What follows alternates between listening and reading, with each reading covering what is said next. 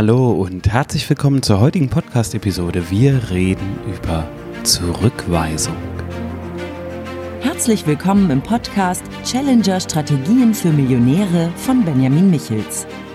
Benjamin ist strategischer Berater für Millionäre und dein Impulsgeber rund um Strategien, Mindset und Ziele für echten Erfolg und nachhaltiges Wachstum.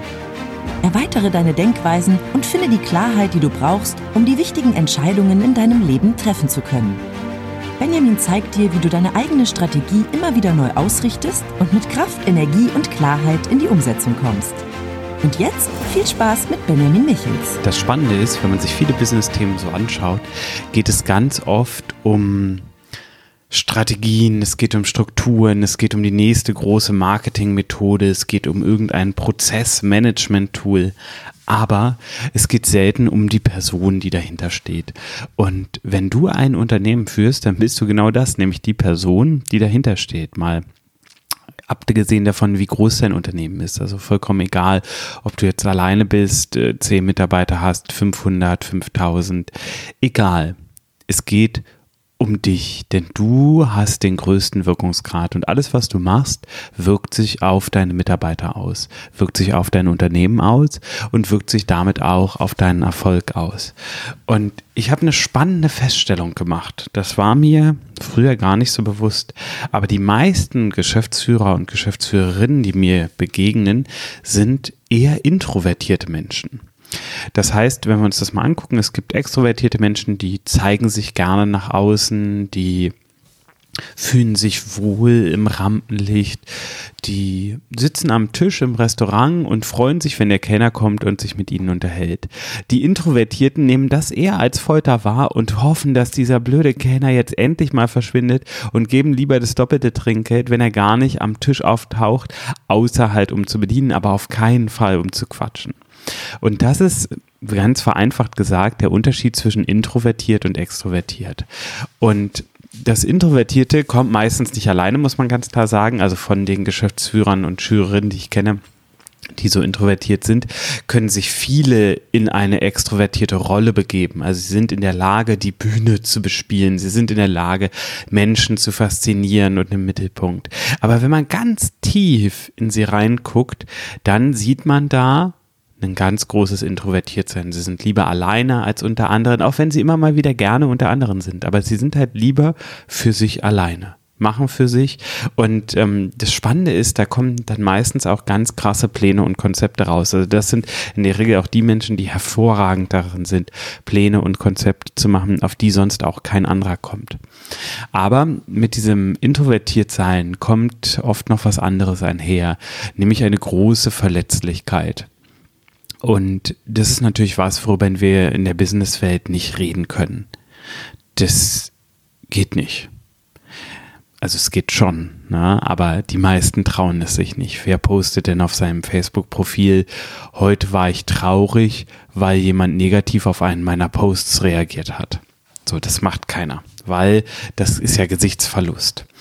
Und trotzdem ist natürlich dieses Bewusstsein darüber, diese Verletzlichkeit in sich zu tragen, unheimlich wichtig, weil die Verletzlichkeit führt natürlich dazu, dass wir gewisse Schutzmechanismen aufbauen. Und diese Schutzmechanismen können am Ende unterm Strich für uns viel schlechter sein als ähm, das, was wir sonst haben würden. Und ähm, auch wenn es jetzt dafür so erstmal keine einfache Lösung gibt oder keine Sofortlösung, ist es trotzdem so, dass das Bewusstsein dazu einiges verändern kann. Und gerade im Business müssen wir natürlich täglich oder wöchentlich oder monatlich, denken ein bisschen von deinem Business ab, mit Zurückweisungen umgehen. Oder um es genauer zu sagen, es geht weniger um dein Business, es geht vielmehr darum, wie blank dein Nerv liegt. Also, wenn du mir schon eine Weile folgst, dann weißt du, dass ich mit Energie und Zuständen arbeite. Also man könnte sagen auch das Bewusstsein darüber, wie es dir geht und ähm, das mentale Training, dich selbst in einen guten Zustand zu versetzen. Und wenn der Nerv blank liegt, wenn du sehr verletzlich bist, dann bist du einfach nicht in einem guten Zustand. Das ist die eine Möglichkeit. Oder du hast ein Programm was aktiviert wird. Also das heißt, es passiert eine Situation und sofort geht ein bestimmtes Programm in dir an. Immer wenn das passiert, dann werde ich verletzt. Zack, Mauern hoch. So, oder die Gefahr besteht, dass ich verletzt werde. Und da muss man sagen, da kann Zurückweisung viele Gesichter haben. Das kann durch Mitarbeiter sein, die einem nicht so folgen, wie man sich das wünscht.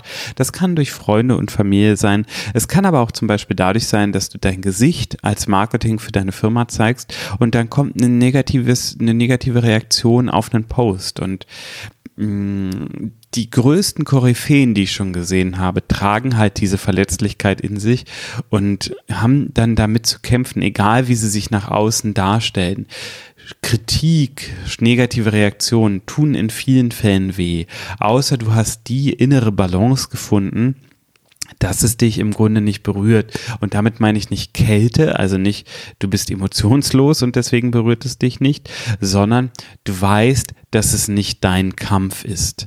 Du weißt, dass du es dir nicht zu Herzen nehmen musst, weil nur weil der andere etwas Schlechtes sagt, ist es, bist es ja nicht du, sondern der andere scheint ein Problem zu haben und das muss er mitteilen. Wenn man da kommunikativ reinguckt, sieht man also auf der anderen Seite eine Selbstoffenbarung. Man sieht aber nicht, das, was in dir passiert. Und ähm, ob jetzt jemand sagt oder nicht sagt, dass etwas so ist, macht fast keinen Unterschied. Also ich, ist vielleicht ein bisschen schwer zu folgen, aber stell dir vor, also jemand sagt, du, du bist scheiße. So, das verletzt dich. Und was wäre jetzt, wenn derjenige es nicht denk sagen würde, sondern nur denkt? Dann würde es dich nicht verletzen, weil du es nicht hörst. Und das heißt, die Frage ist, verletzt dich die Meinung, die der andere hat, oder verletzt dich, lass es laut ausgesprochen wird? Das ist ein Gedanke, über den du einfach mal für dich nachdenken kannst. Der ist unheimlich spannend. Am Ende lässt es sich aber immer wieder darauf zurückführen, auf die Frage, bin ich genug und habe ich genug Selbstliebe? Das Streben nach mehr, das Streben danach, viel mehr zu erreichen, anderen Menschen zu gefallen, bewundert zu werden, tolle Projekte zu machen und erfolgreich zu sein, hat durchaus viel mit dem Gefühl zu tun, nicht genug zu sein. Oft lässt sich da etwas in deiner Vergangenheit finden, was dafür spricht, dass genau so etwas passiert ist. Oft vielleicht auch einfach eine Geschichte mit den Eltern, wo es um den Kampf um Anerkennung ging und du diese Anerkennung vielleicht auch nicht bekommen hast oder auch runtergewertet wurdest und dadurch das Gefühl hast, dich immer wieder beweisen zu müssen. Und da werden natürlich Programme bei dir installiert. Ich hatte das eine Zeit lang bei mir, dass ich das Gefühl hatte, ich müsste mich bei meinen Firmenpartnern, also die Menschen, mit denen ich zusammen Firmen aufgebaut habe, beweisen. Und habe mich deswegen in eine ganz krasse ähm, Leistungsrolle begeben, die mich auch in der Zeit durchaus kaputt gemacht hat, bis ich irgendwann begriffen habe, dass das gar nicht nötig ist, dass ich so cool und genial bin, dass ähm, ich das gar nicht noch extra zusätzlich zeigen brauche, sondern alleine schon, wenn ich mich zeige, wie ich bin, dann ähm, bin ich so fantastisch, dass die Leute gar nicht darauf klarkommen. Und jetzt denkst du vielleicht, boah, ey, was für eine Angebernummer hier, jetzt muss ich mir das im Podcast anhören, wie der sich selbst beweihräuchert. Das Lustige ist, ich glaube gar nicht daran, dass du das, dass du das denkst, sondern ich glaube daran, dass äh, du es eigentlich ganz cool findest, dass ich es ausspreche. Aber in dir läuft höchstwahrscheinlich genau dieses Muster ab, dass du denkst, oh Gott, wenn ich mich jetzt so zeige, wenn ich so positiv über mich selbst rede, äh, das kann ich ja nicht machen. Hatte ich schon oft das, das Gespräch mit anderen drüber, dass im deutschen Raum diese Selbstdarstellung sehr negativ verbunden ist. Also über sich selbst positiv zu reden, ist was Negatives. Wir Deutschen, wir lernen ja, Bescheidenheit ist eine Tugend. So, und da sieht man schon, das ist ein Glaubenssatz, das ist eine Norm und diese Norm ist falsch. Denn sie trainiert uns systematisch darauf, nicht stolz auf uns zu sein oder stolz nur im Stillen und heimlich zu sein. Aber das ist der falsche Weg, weil du trägst höchstwahrscheinlich diese Unsicherheit in dir, du trägst höchstwahrscheinlich das Gefühl in dir, nicht genug zu sein. Und dann musst du umso deutlicher hören, dass du genug bist. Und dazu gehört auch, dass du in bestimmten Momenten einfach mal sagst, ja geil, wie geil bin ich denn? Mann, was habe ich hier auf die Beine gestellt? Das ist ja der Hammer. Und du darfst dich selbst auch total abfeiern. Und ähm, meine Frau ist da total lustig, weil sie akzeptiert, dass ich das zwischendurch einfach mal mache. Dass ich sage, ja, Mann, ich bin ein richtig geiler Typ, dass ich das hingekriegt habe. So, weil ich stolz auf mich bin. Und das ist etwas, was ich für mich lernen musste, stolz auf mich zu sein und immer wieder auch ins Bewusstsein zu gehen, ich bin genug für alles, was ich tue. Und immer, wenn du vor neuen großen Herausforderungen stehst, wo du dich fragst, kann ich das schaffen, wird mich das überwältigen? Ist das eine unlösbare Aufgabe oder ich habe das Gefühl, unter dieser Aufgabe zusammenzubrechen? Dann würde ich genau in diesen Punkt mal reingucken und mir die Frage stellen, bin ich genug für diese Aufgabe? Und dann wirst du merken, dass das darüber nachdenken etwas in dir verändert, weil du bist genug. Du bist immer genug. Genau so wie du bist, bist du genug und du bist auch richtig so. Und du bist aber die Person, die lernen darf, das zu erkennen. Und du bist auch die Person, die lernen darf, dich selbst zu lieben. Das ist etwas, ähm, es gibt spannende soziale Experimente dazu wo Leute auf der Straße gefragt werden, ob sie sich selbst lieb haben oder ob sie sich selbst lieben. Und die meisten Menschen reagieren negativ, beziehungsweise auch die Frage, wann sie sich das selbst das letzte Mal gesagt haben. Und die meisten Menschen reagieren negativ und geraten bei der Frage dazu schon fast in Tränen. Und das hat meiner Meinung nach mit mangelnder Beschäftigung mit sich selbst zu tun. Und damit meine ich nicht Umfang, sondern Qualität. Also die Frage, ob du dich auf die richtigen Punkte richtest, weil du wirst höchstwahrscheinlich viel mit deiner Selbstoptimierung beschäftigt sein.